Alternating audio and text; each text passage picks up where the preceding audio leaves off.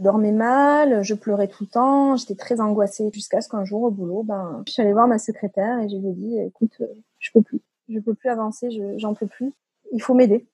Et je me suis effondrée ce jour-là. Bonjour, je suis Anne-Lise, maman et journaliste passionnée de parentalité et co-auteur du guide pratique Avoir un enfant à 40 ans ou presque. Je vous accueille sur le premier podcast dédié aux parents tardifs et aux familles atypiques. Vous y trouverez des conseils d'experts et les témoignages de parents quadras sans filtre et sans tabou. Bienvenue sur Avoir un enfant à 40 ans. Maman, femme et médecin, Agnès est sur tous les fronts.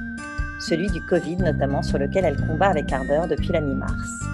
Créatrice du compte Insta 40 piges et alors, cette quadra pétillante et pleine d'humour a pourtant vécu deux dépressions postpartum sévères qui ont profondément marqué son parcours de maternité. Elle revient pour nous sur ce quatrième trimestre, encore tabou et nébuleux. Bonjour Agnès. Merci beaucoup d'avoir accepté mon invitation. Je sais que tu as été pas mal occupée euh, ces derniers temps. Là, je crois que tu fais un petit break, c'est ça?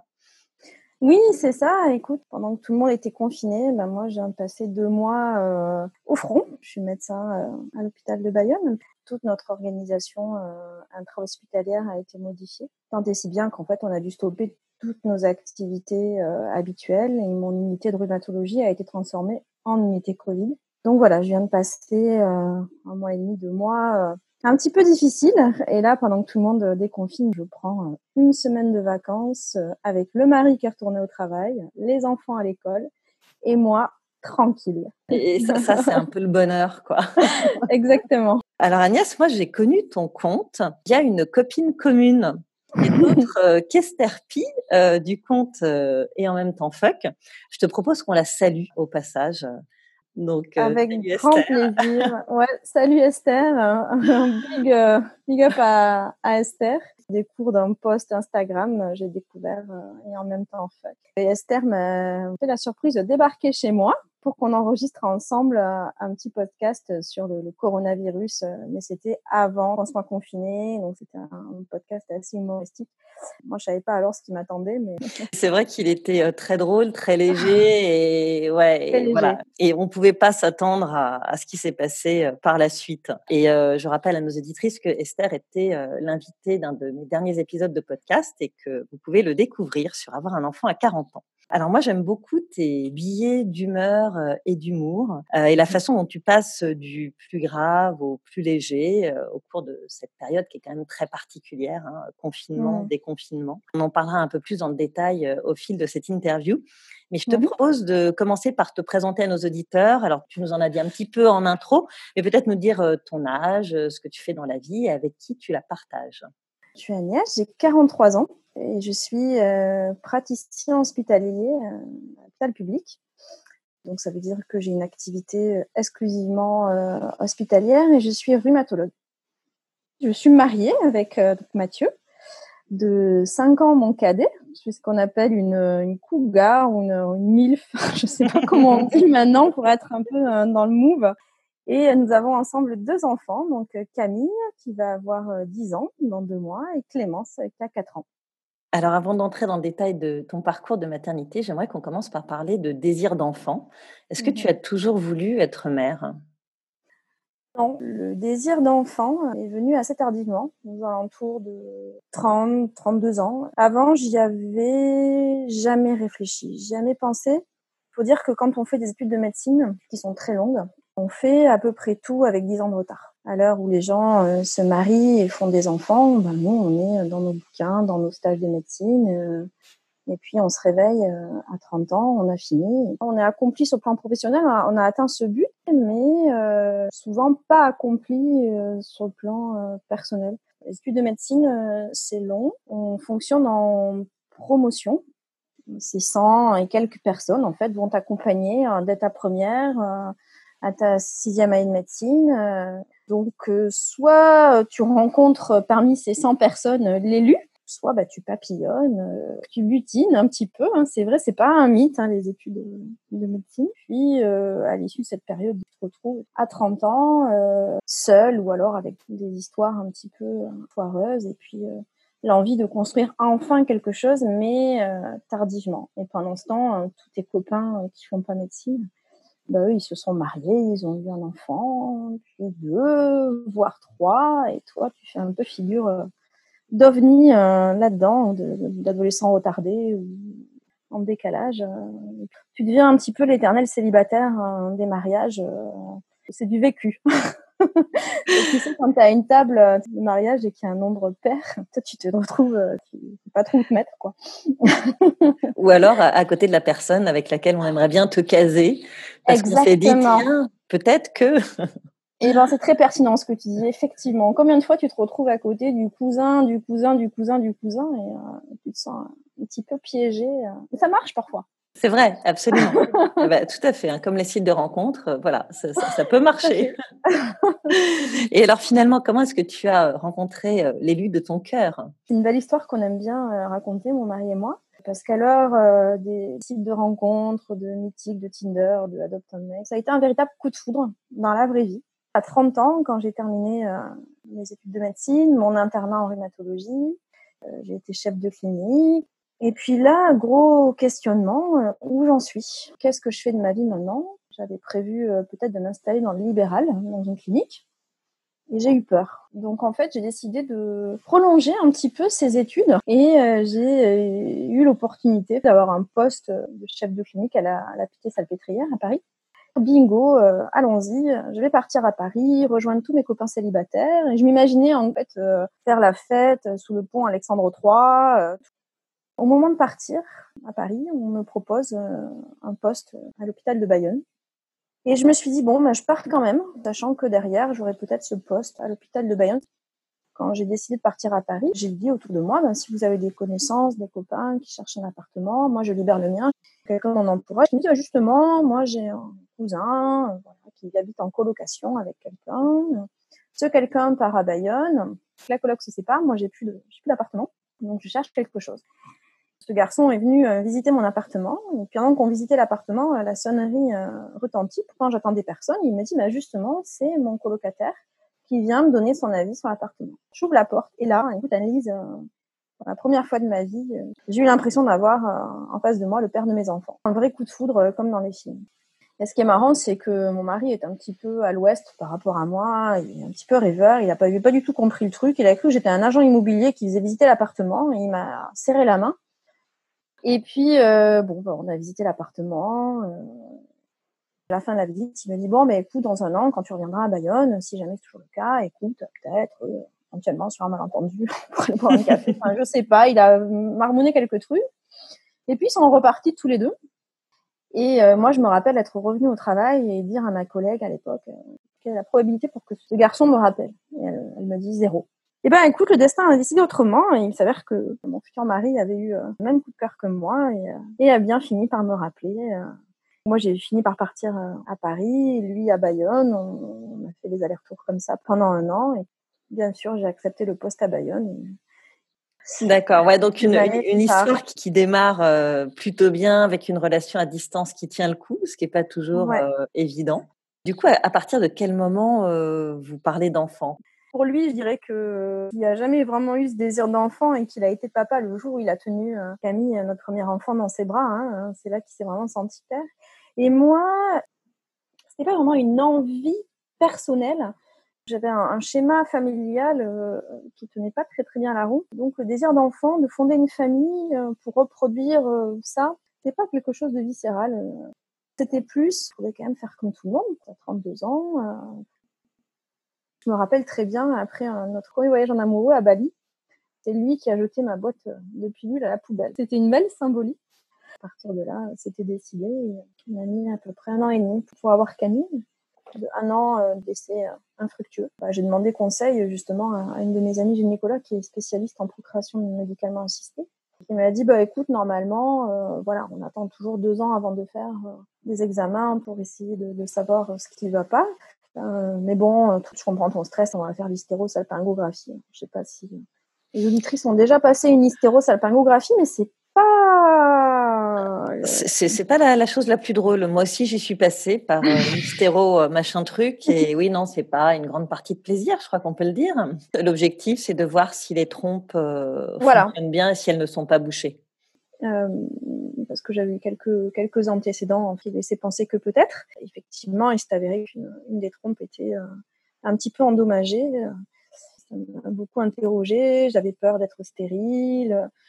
15 jours après, j'étais enceinte. Est-ce que c'était un déblocage psychologique? Est-ce que le produit a débouché la trompe? Parce qu'il faut savoir que ça peut arriver qu'au décours d'une hystérosalpingographie, le produit de contraste en fait débouche la trompe malade et que les femmes euh, se retrouvent euh, enceintes en fait du côté bouché, hein, ce qui m'est arrivé.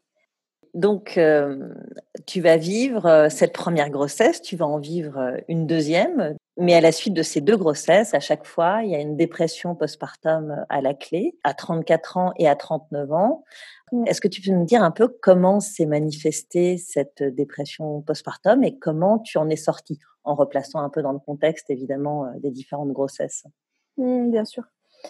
Alors déjà, je tiens à dire que le terme de dépression du postpartum n'a jamais été employé véritablement par les spécialistes que j'ai pu voir peut-être parce que justement je suis médecin et que on n'a pas voulu me faire peur, ou peut-être comme j'ai une personnalité très anxieuse de base, le fait de mettre un mot comme ça aussi euh, stigmatisant sur la chose m'aurait fait peut-être basculer encore plus. C'est peut-être une stratégie finalement du, du spécialiste pour pas que ça pire les choses. Je sais pas si je suis très mhm. claire, mais le terme n'a jamais été employé, euh, je pense volontairement et peut-être à bon escient euh, dans mon cas parce que être cataloguée dépressive hein, pour moi c'était euh, quelque chose de terrible en fait, hein, maladie mentale en fait.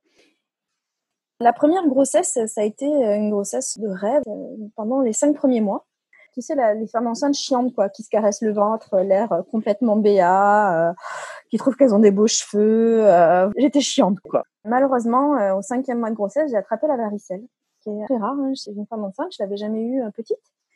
Quand tu as la varicelle et que tu es enceinte, ça peut ne pas être très cool. Hein la pneumonie varicelleuse de la grossesse, euh, c'est quelque chose d'assez sérieux. Ça peut se compliquer donc chez la femme enceinte, mais il peut aussi y avoir des risques euh, sur le bébé, des risques euh, mhm. neurologiques, des risques oculaires.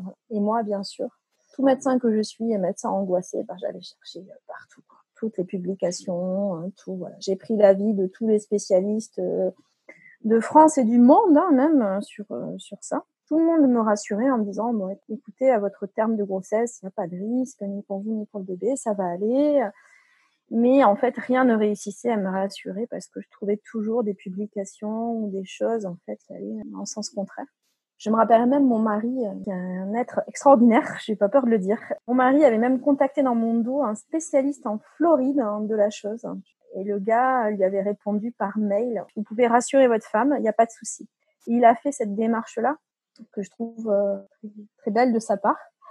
Mais euh, le mal était déjà fait, j'étais déjà pétrie de d'angoisse, pétrie de mhm. questionnement. Euh.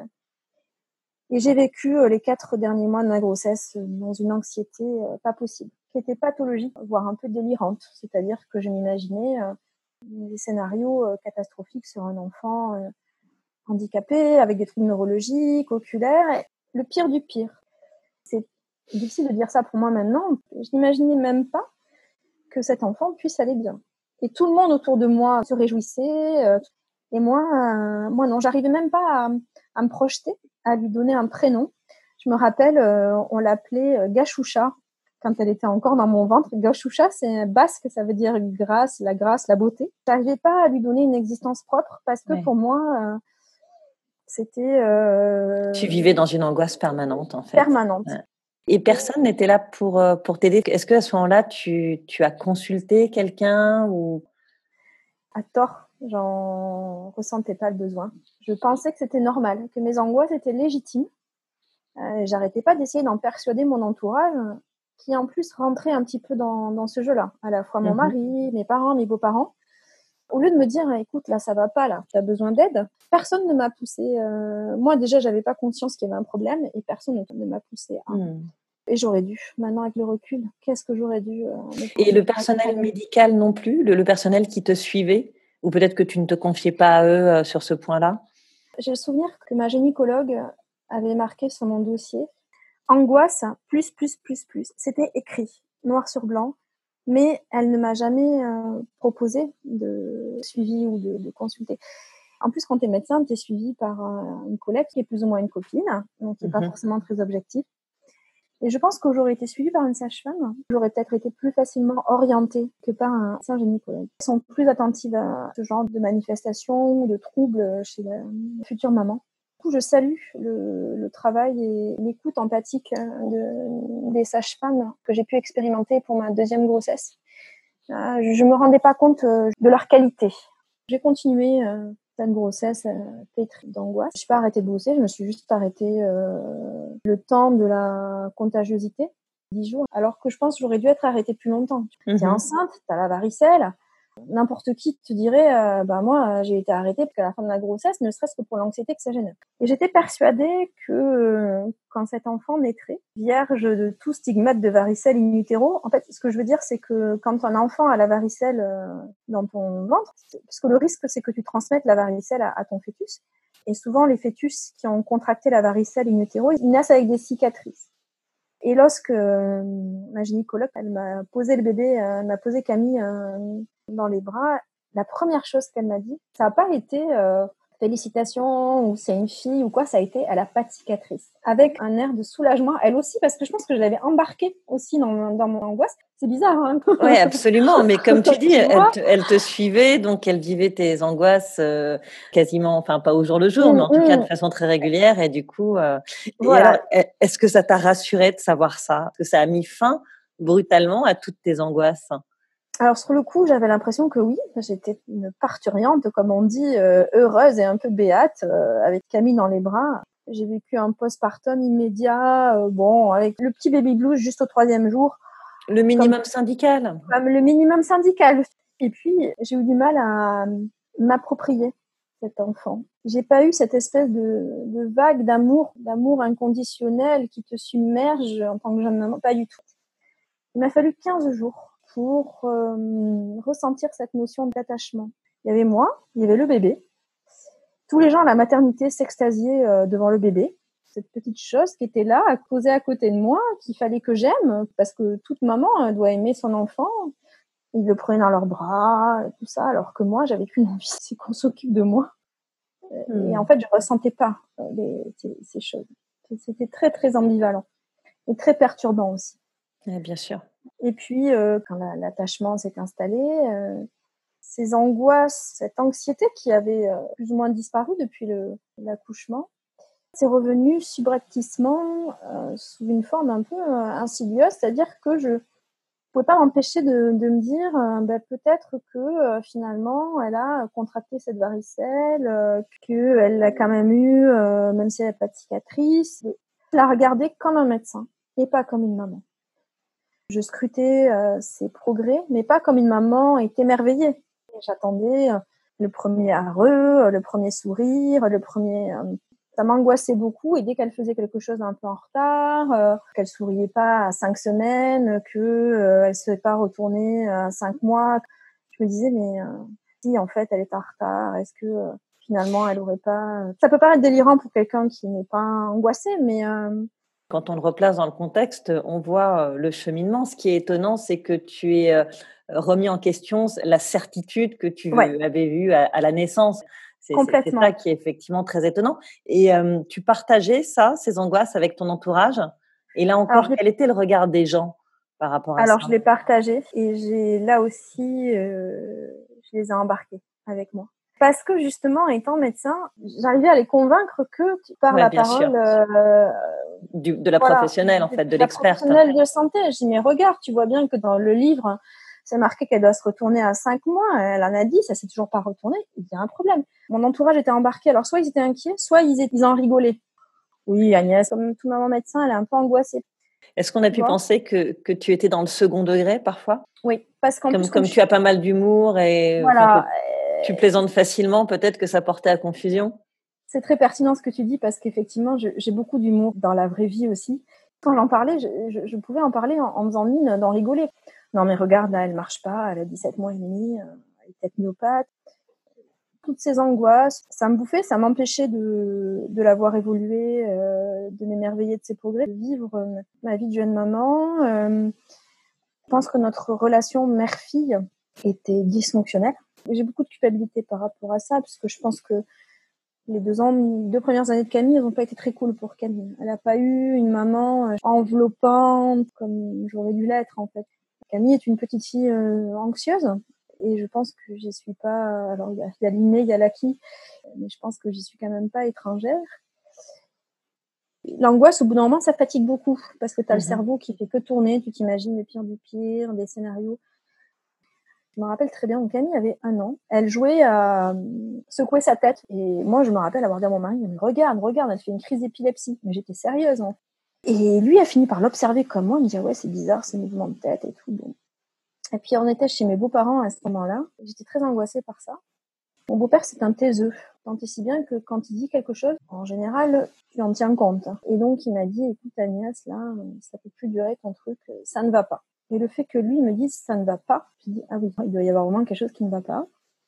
Je dormais mal, je pleurais tout le temps, j'étais très angoissée jusqu'à ce qu'un jour au boulot, ben, je suis allée voir ma secrétaire et je lui ai dit écoute, je peux plus, je peux plus avancer, j'en peux plus, il faut m'aider. Et je me suis effondrée ce jour-là. Et elle m'a dit euh, oui, là il faut que tu, que tu consultes. Elle a appelé elle-même ma secrétaire, euh, mes collègues euh, psychiatres, hein, j'ai pas peur de le dire, je me rappelle très bien cette scène. Il y avait des mouchoirs sur la table. L'infirmier euh, m'a dit asseyez-vous, racontez-moi. Et là, je me suis mise à pleurer, à pleurer, à pleurer. J'ai tout déballé. Et cette personne en face de moi comprenait ce que je lui disais. Ma collègue psychiatre qui m'a reçue euh, avait l'air également de comprendre ce que je lui disais, de, de valider ce que je lui disais. J'avais peur de paraître complètement folle alors racontant ce que je racontais, mais non, en fait, elle m'a expliqué ce qui se passait. Elle me dit voilà, bah, tu étais très très anxieuse euh, suite à cette varicelle et puis tu as développé euh, des problèmes euh, d'anxiété pathologique et puis l'anxiété ça fatigue, ça fatigue, ça fatigue et puis normalement ça fatigue tellement bah, que tu tombes dans un syndrome dépressif et c'est ce qui t'arrive. Et à partir de là, j'ai compris, ça a été la révélation. Je me suis dit, elle a mis des mots sur mes mots. Tout s'est éclairé. Je me suis dit, mais en fait, c'est pas normal hein, ce qui s'est passé. Les gens tiraient un peu le signal d'alarme, je les écoutais pas. Et pourtant, enfin, ça a été une libération de pouvoir euh, m'exprimer ce jour-là, un an après mon accouchement. Ouais. Ouais, ça, ça, montre bien quand même que la dépression postpartum euh, ou ce genre de dépression, puisqu'on n'a mm. pas mis les mots euh, dessus, c'est vraiment insidieux et, euh, et ça peut passer totalement inaperçu hein, jusqu'au moment où finalement le corps se manifeste. C'est ça. Et alors, du coup, le, traitement a duré combien de temps? Est-ce qu'il a fonctionné tout de suite? Est-ce que ça a été vraiment salvateur, euh, la prise de médicaments? Ça a été difficile pour moi d'accepter euh, de prendre quelque chose, mais je voyais bien que je pouvais pas faire autrement. J'ai été orientée vers quelqu'un qui était extérieur à mon entourage professionnel. Et c'est cette personne qui m'a convaincue de prendre un traitement. J'ai pris un traitement euh, antidépresseur qui n'a pas fonctionné tout de suite. Il a fallu 15 jours, 3 semaines, c'est ce qu'on dit habituellement. Et 15 premiers jours, c'est assez difficile d'ailleurs à supporter. C'est pour ça qu'il y a beaucoup de gens qui abandonnent. Mais au bout de 15 jours, hein, bah, j'ai recommencé à voir progressivement la vie en rose. Vraiment, vraiment la vie en rose, le ciel bleu euh, et euh, cette espèce de, cœur léger, une sensation que j'avais pas eue depuis tellement longtemps. Où en fait, il y avait plus d'angoisse, il y avait plus d'anxiété.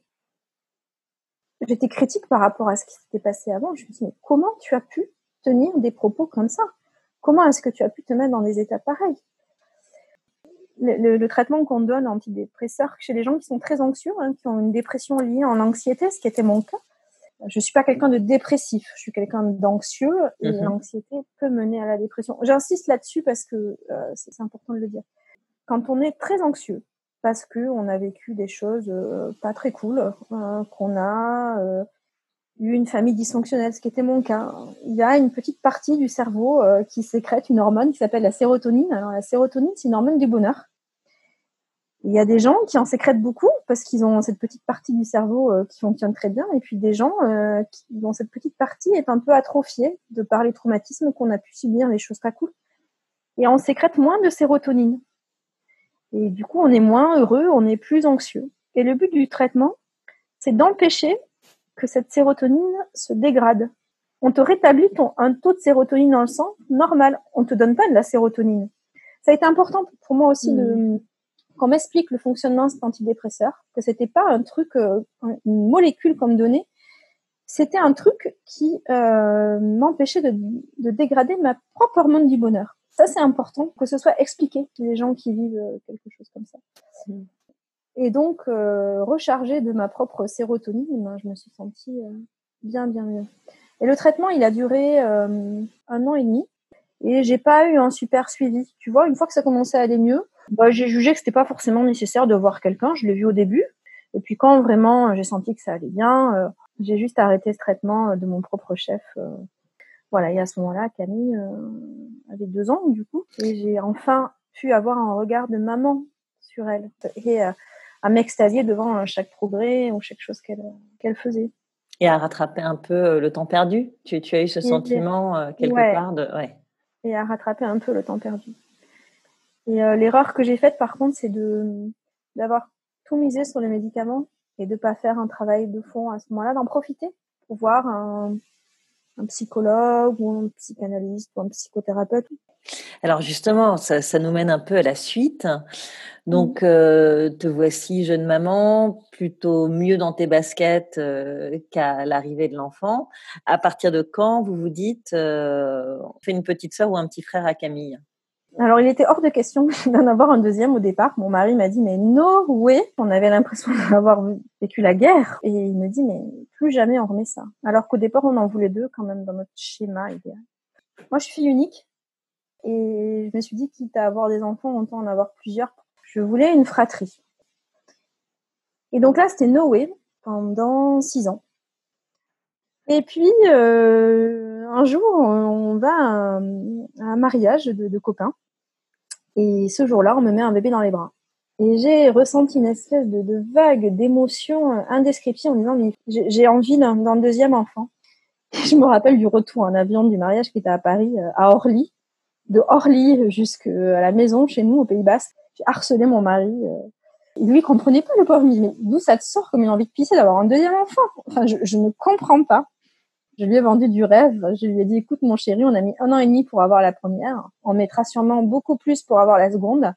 Et comme en plus, dans deux ans, j'aurai 40 ans, euh, il dit, bon, bah, je te propose qu'effectivement, euh, après 40 ans, comme il y a des risques derrière, on se lèche qu'à tes 40 ans. Et mhm. après, euh, s'il n'y a pas, il n'y a pas. Ok, 15 jours après, c'était plié. Euh, enceinte 15 jours plus 15 jours après la décision de... voilà, j'ai arrêté ma contraception et je suis tombée enceinte au premier cycle. J'y croyais même pas moi-même. On avait quand même mis un an et demi pour avoir la première. Oui, donc finalement, la, la, notion d'âge, euh, elle est euh, très relative. En tout cas, c'est pas le seul mettre à bord euh, l'âge. En fait, c'est pas le seul mettre à bord. Et je pense qu'il y avait beaucoup de freins psychologiques pour la première et que ces freins ont été levés pour la seconde. Hmm. J'avais pas de pression. Et du coup, cette deuxième grossesse, comment est-ce que tu l'investis? Est-ce que tu es très loin des angoisses de la première? Oui, j'ai vécu euh, une grossesse euh, de rêve pour Clémence du début jusqu'à la fin. J'étais encore plus chiante que pour la première, à me caresser le ventre et à être béate. Mais j'avais cette espèce de chose dans la tête qui me disait, je vais vous montrer à tous que ce sera pas pareil. Je vais être la mère parfaite. Euh, Donc là, tu te remettais une forme de pression, en fait. Complètement, je me suis remis une pression sans m'en rendre forcément compte. Je me disais, bon, la grossesse, ça va bien se passer. L'accouchement, ça va être super. Je vais faire ça dans la dignité la plus complète. J'ai pas du tout été digne hein, pendant l'accouchement. mais ça, personne, hein, je crois. moi, je n'ai pas croisé de, de, de, future maman digne pendant l'accouchement. Mais... La sage-femme, elle a dû avoir des marques d'ongles. Je dis non, ne, quittez pas cette salle. Ne, me laissez pas. Ne me laissez pas toute seule. L'accouchement, c'est bon, c'est bien passé. Euh, l'allaitement euh, et l'allaitement l'allaitement l'allaitement c'est pas bien passé non. Je, me suis euh, dit euh, ça, ça, ça, va aller parce que c'est la deuxième et que tu sais mais en fait oh non je me suis galérée. Et puis tout le monde me disait bah vas-y passe au biberon ah non je ne pas non, on va des rétros parlez pas de biberon je me suis retrouvée moi à appeler je me rappelle à 7 heures du matin un jour la Let's League, la Ligue du lait. Les intégristes de l'allaitement, pardon. Non, je... ce truc. Je me suis retrouvée à appeler. La, la, dame, elle m'a fait penser dans une réunion de Tupperware ou, euh, ou de la banque pyramidale. Je sais pas quand je l'ai appelée, elle me disait euh, avec une voix hypnotique. Mais si, ça va aller. Faites l'alternance. repositionner là. Moi, je mais, ça fait, mais ça fait deux heures que je fais ça. Je me suis moi à appeler la Leche League. C'est-à-dire le niveau de, de, de, désespoir dans lequel j'étais. Et donc, c'est suite à cet appel de la Leche League que je me suis dit, non, là, on va lui filer un biberon. Mais euh, je me suis beaucoup fatiguée avec ce deuxième, euh, ce deuxième allaitement. Je me suis beaucoup mis la pression. On faisait chambre à part avec mon mari. Lui, il travaillait beaucoup, il a sa propre entreprise.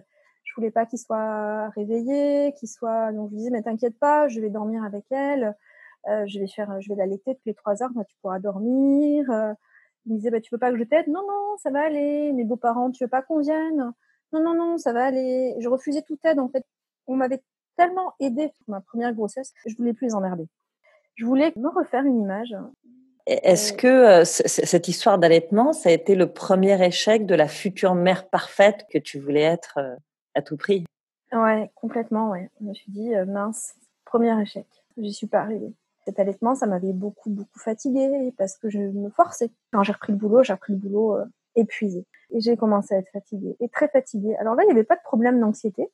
J'avais beau me reposer, j'étais toujours fatiguée jusqu'à ce que euh, je m'effondre de fatigue. C'est mon corps qui a parlé cette fois-ci. C'est moins mon, mon esprit, c'était moins de rumination mentale, et plus le corps qui a dit stop. Je commence à avoir des poussées d'herpès tout le temps, des acouphènes, des, des, douleurs un peu partout, des douleurs bizarres que personne ne comprenait. Des... Et c'est là que l'angoisse a repris le dessus. Je commence à faire des crises d'angoisse, crise d'angoisse sur crise d'angoisse. Et puis, crise d'angoisse te fatigue, et, c'est un cercle vicieux, et paf, quoi. Est-ce qu'à un moment, tu, tu, sens le truc venir, tu te dis, et rebelote? Tu fais le lien avec ce qui s'est passé au cours de la première grossesse? Alors, je fais le lien. Du coup, euh, je rappelle le praticien euh, qui m'avait vu la première fois, au bout de quatre mois euh, de postpartum, donc plus tôt. J'ai dit, oula, là, Agnès, tu repars en sucette. Et tu sais ce qu'il m'a dit? Il m'a dit, vous vous êtes encore fait avoir. Comment ça, je me suis encore fait avoir? Bah, Vous savez, euh, l'anxiété, euh, c'est un peu chronique hein, comme problème. Euh, voilà, hein, ça disparaît pas du jour au lendemain. Et puis, la grossesse, c'est une période de vulnérabilité psychique importante, donc ça peut récidiver. Et c'est là que j'ai lu, pas que j'ai lu, ou que peut-être j'en ai parlé avec quelqu'un qui m'a dit, mais tu sais, la dépression du postpartum, tu 50% de récidive euh, à une deuxième grossesse. Et plus tu as de grossesse, et plus tu as de chances de récidiver.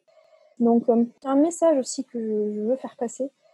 Si vous avez déjà vécu ça une fois, vous avez une chance sur deux que ça reparte lors d'une deuxième grossesse. Faites-vous accompagner. Mais moi, si j'avais su ça, ma deuxième grossesse, alors qu'elle s'est très bien passée, là, je me serais fait accompagner. J'aurais vu un psychologue pour parler, ou alors j'aurais fait un travail de fond entre les deux grossesses pour essayer de comprendre mon anxiété. J'ai lu un bouquin un jour qui s'appelle euh, Tomber deux fois, se relever trois fois. Fait, et on peut s'en relever. Et heureusement, et j'en suis mm. la, preuve vivante, que c'est pas parce qu'on fait une ou deux dépressions du postpartum que ça va vous coller à la peau. C'est mm. un passage de vie que connaissent euh, énormément de femmes. Je crois que c'est 10%.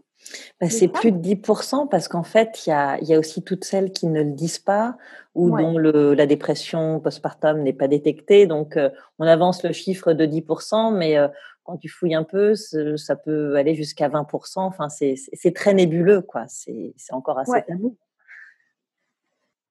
Juste pour finir sur euh, cette deuxième dépression du mmh. postpartum, tu as repris le même traitement que précédemment? J'ai repris le même traitement avec la même efficacité. Cette fois-ci, je l'ai pris plus longtemps, 18 mois. Je me suis fait euh, plus accompagner dans la gestion de ce traitement-là. Quand j'ai voulu l'arrêter, euh, j'en ai parlé, avec cette fois-ci un accompagnement à côté psychologique pour régler une fois pour toutes en profondeur les choses. Et ce travail euh, d'accompagnement, euh, je l'ai poursuivi même après l'arrêt du traitement. Et je le poursuis encore. C'est un peu quand j'ai besoin, mais euh, j'ai toujours cette béquille. Je sais qu'elle est là. mais le traitement, donc, j'en ai plus. Clémence, elle a 4 ans. Camille, elle a presque 10 ans. Je suis une maman imparfaite. Je fais comme je peux. Je suis beaucoup plus dans la parentalité positive, la bienveillance qu'avant. J'ai lu aucun bouquin là-dessus, mais tu vois, mmh. spontanément, je suis beaucoup plus dans cette mouvance-là. Euh, Comme si le, travail sur soi avait euh, euh, naturellement porté ses fruits sur la relation que tu as avec tes filles aujourd'hui. C'est tout à fait vrai ce que tu dis. La personne que je suis devenue à l'issue de ces deux, deux maternités n'est plus la même que celle d'avant. J'ai compris plus de choses sur moi, j'ai beaucoup plus de recul, mais ça m'a permis de me poser les bonnes questions. Et puis, euh, depuis ces deux épisodes, je me suis ouvert à plein de trucs. Je me suis formée à, l'hypnose, je me suis formée au Reiki. Ce sont des choses qui m'ont aidée quand moi j'étais pas bien et qui m'aident encore aujourd'hui dans ma vie quotidienne et avec mes patients et qui m'aident aussi dans l'éducation de mes enfants. J'étais déconnectée, je suis reconnectée avec moi-même et avec mes enfants. Et alors justement, comment est-ce que tu vis euh, cette maternité un peu tardive? Parce que finalement, en devenant maman à 34 et 39 ans, euh, tu fais partie des mamans euh, tardives, entre guillemets, ouais. même si j'aime pas beaucoup ce terme, mais bon, en tout cas, les, les, les mamans quadras. Comment ça se passe? Est-ce que justement, tu crois au bénéfice de la maturité? Ah oui, complètement. Encore une fois, entre 20 et 30 ans, j'étais une adolescente retardée, donc tu m'aurais mis un enfant dans les bras, mon pauvre. J'avais un copain euh, qui était très drôle, qui me disait non mais Agnès, si elle avait un enfant, elle l'oublierait dans la friteuse. Non mais c'est horrible à dire, tu vois. Non mais je dis ça avec beaucoup d'humour parce que j'étais complètement euh, à côté de mes pompes. Vraiment, moi j'ai eu besoin de ce temps, je crois, pour, pour être prête. Alors effectivement, ben à 38 ans, tu es plus fatiguée qu'à 30. Mais euh, c'est tellement une cure de jouvence je me vois beaucoup plus jeune hein, que ce que je suis. Pour mes filles, pour mon mari, je me pomponne, je fais du sport, je m'entretiens. Et je ne sais pas si je m'entretiendrais autant si j'avais eu des enfants euh, ados maintenant. Je ne sais plus quand, j'ai accompagné Camille à une sortie scolaire. Et une de ses copines a dit oh, Qu'est-ce qu'elle est jolie ta maman Camille était fière. Elle veut que j'aille à toutes sorties scolaires. Et ça me fait plaisir en fait on partage souvent des moments le soir avec Camille où on se parle. Où, euh, parce que oui, on, on l'a un petit peu abordé, mais, mais Camille, euh, c'est une petite fille qui est assez angoissée. Alors que Clémence, c'est une petite fille euh, qui croque la vie, qui est tout le temps contente. Même nous, mes deux profils très différents, qui hmm. concordent aussi avec les deux manières de gérer mon postpartum. Camille a été très angoissée quand j'ai fait ma, mon deuxième épisode dépressif. Elle aussi, elle a été accompagnée un petit peu elle vivait mal que moi j'aille mal et elle n'arrivait pas à l'exprimer. Et maintenant, on est, on est vraiment euh, très, très soudés. On est vraiment connectés avec Camille. Euh... J'ai encore pas mal de culpabilité par rapport à elle, mais. Euh... Mais, mais c'est quand même la preuve que voilà, on peut connaître un début un peu difficile avec un enfant. C'est pas quelque chose qui te colle à la peau toute la vie. Et aujourd'hui, tu dis que tu as des relations avec elle qui sont complices, fusionnelles. Donc ça aussi, c'est un message je trouve qu'il est quand même très positif parce que il y a beaucoup de livres sur l'éducation qui t'expliquent que si t'as pas fait ci, t'as pas fait ça avant les deux ans, avant les quatre ans, avant les six ans, ouais. et ben c'est raté. Et en fait, euh, euh, quand tu discutes avec les mamans, quand tu vois les enfants, tu t'aperçois que non, c'est c'est pas c'est pas c'est pas ça quoi. Enfin, c'est pas vrai. Tu peux pas rattraper ça, les choses. Ça et... aussi, euh, la personne qui m'a accompagnée euh, m'a expliqué tout ça, m'a déculpabilisé. Après tout ça, moi j'ai lu Dolto, hein. j'ai lu Tout se joue avant 6 ans, j'ai lu un truc horrible que je conseille à personne, ça s'appelle Filles de nos mères et mères de nos filles. Alors ça c'est un livre horrible. Si tu as été élevé par une mère dysfonctionnelle, toi-même tu seras dysfonctionnel et ta fille va devenir dépressive et anorexique. et il n'y a aucune autre alternative. Et, et, y a aucune, et ça va te terminer dans l'atroce souffrance. Donc, tu vois, j'ai lu ça pendant que j'étais pas bien, tu vois, horrible. Et puis, donc, tout se joue pas avant 6 ans. Les enfants, ils ont un cerveau qui qui est pas fini euh, jusqu'à 25 ans. Cette petite structure qui fabrique la sérotonine, et eh ben on peut encore la faire grossir. Quand je fais un câlin à Camille, elle me dit tu fais grossir mon hippocampe. C'est génial. Euh, et il faut garder à l'esprit que leur cerveau est pas fini. Alors effectivement, ils ont été impactés par ce qu'on a pu vivre. La Camille, elle a été impactée, mais elle continue à faire grossir son hippocampe et, euh, et à sécréter son hormone du bonheur. Il faut juste savoir ouvrir les parapluies à des moments critiques que sont euh, peut-être la préadolescence, être vigilant face à des enfants dont les mamans ont vécu des, des problèmes de dépression du postpartum. C'est des enfants qui sont peut-être plus vulnérables, plus hypersensibles, mais ils sont pas foutus, quoi. Loin de là. Ouais, Et au sûr. contraire, il faut faire de leur hypersensibilité euh, une force. On va finir euh, sur une note euh, un peu rigolote. tu as créé le compte Insta 40 piges et alors, sur lequel tu partages euh, des billets euh, d'humour euh, et d'humeur. Tu as pas mal communiqué sur ton quotidien de médecin pendant le confinement, notamment pour sensibiliser les gens au fait de rester chez eux, à la, dangereuse, la dangerosité du virus, etc. Mais à l'origine, dis-moi si je me trompe, 40 piges alors, c'est plutôt pour parler de mode et faire un pied de nez à la quarantaine d'une certaine façon. C'est ça. J'ai plusieurs euh, passions euh, autres que mon métier. C'est la, j'adore la mode, j'adore l'humour aussi, et j'aime bien écrire. Je me suis dit bah, comment euh, allier tout ça, et j'ai décidé de, de, coucher un peu tout ça sur Instagram et de faire un compte un peu décalé, prouver que ah, bah, à 40 ans, tu peux encore être, être jolie, tu peux encore te mettre en valeur, et puis aussi pas se prendre au sérieux. Et j'en ai tellement bavé, tu vois, avec ces, ces histoires-là, que maintenant, bah, c'est un pied de nez aussi euh, à ce que j'ai pu vivre.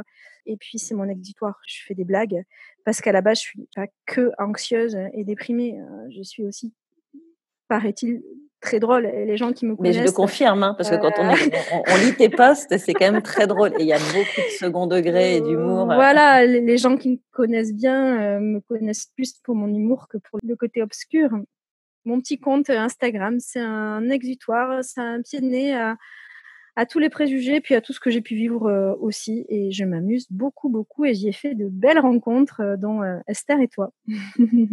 et j'ajoute que tu fais ça effectivement avec beaucoup d'humour et de décalage, mais en plus, tu proposes des vrais looks qui sont sympas, qui sont chinés, qui sont pas chers. Enfin, moi, je, suis pas du tout fan des, des, influenceuses mode, et puis je m'intéresse pas énormément à la mode, mais je reconnais que je me suis attardée sur certaines photos en me disant, bah ouais, pourquoi pas, c'est plutôt sympa. Puis tu as fait la recherche pour nous, tu nous proposes un truc pas trop mmh. cher. C'est vraiment super sympa, je trouve, bah, comme, merci beaucoup. comme accès à la mode. Enfin, tu vois, surtout quand on n'est pas une, une, spécialiste ou quelqu'un de très pointu sur le sujet. Ça, ça voilà, tu bien. J'ai un vrai métier. J'ai aucune ambition et aucune prétention à part celle de m'amuser, d'amuser la galerie. Alors, espérant que ça me retombe pas trop dessus, tu dans mon vrai taf. Mais, mais je m'amuse beaucoup et tant mieux si j'amuse les autres parce que alors là, j'ai tout gagné. Ce sera le mot de la fin. Je te remercie beaucoup, Agnès. Merci à toi. Merci de m'avoir confié ton parcours. Je rappelle que tu es la créatrice du compte Insta 40 piges alors, sur lequel tu partages tes bons plans, tes billets d'humeur et ton quotidien de médecin. Et j'invite nos éditrices à aller y faire un tour pour se détendre et s'inspirer. Merci à vous, chers auditeurs et auditrices, de nous avoir écoutés. J'espère que ce récit vous a intéressé, qu'il vous a inspiré et peut-être même déculpabilisé. Si tel est le cas, je vous invite à écouter l'épisode 11 intitulé Anne ou le réveil de l'horloge biologique. Et si le cœur vous en dit, rejoignez au plus vite notre communauté de Maman Quadra pour échanger, s'inspirer, s'entraider sur le groupe Facebook Un enfant à 40 ans.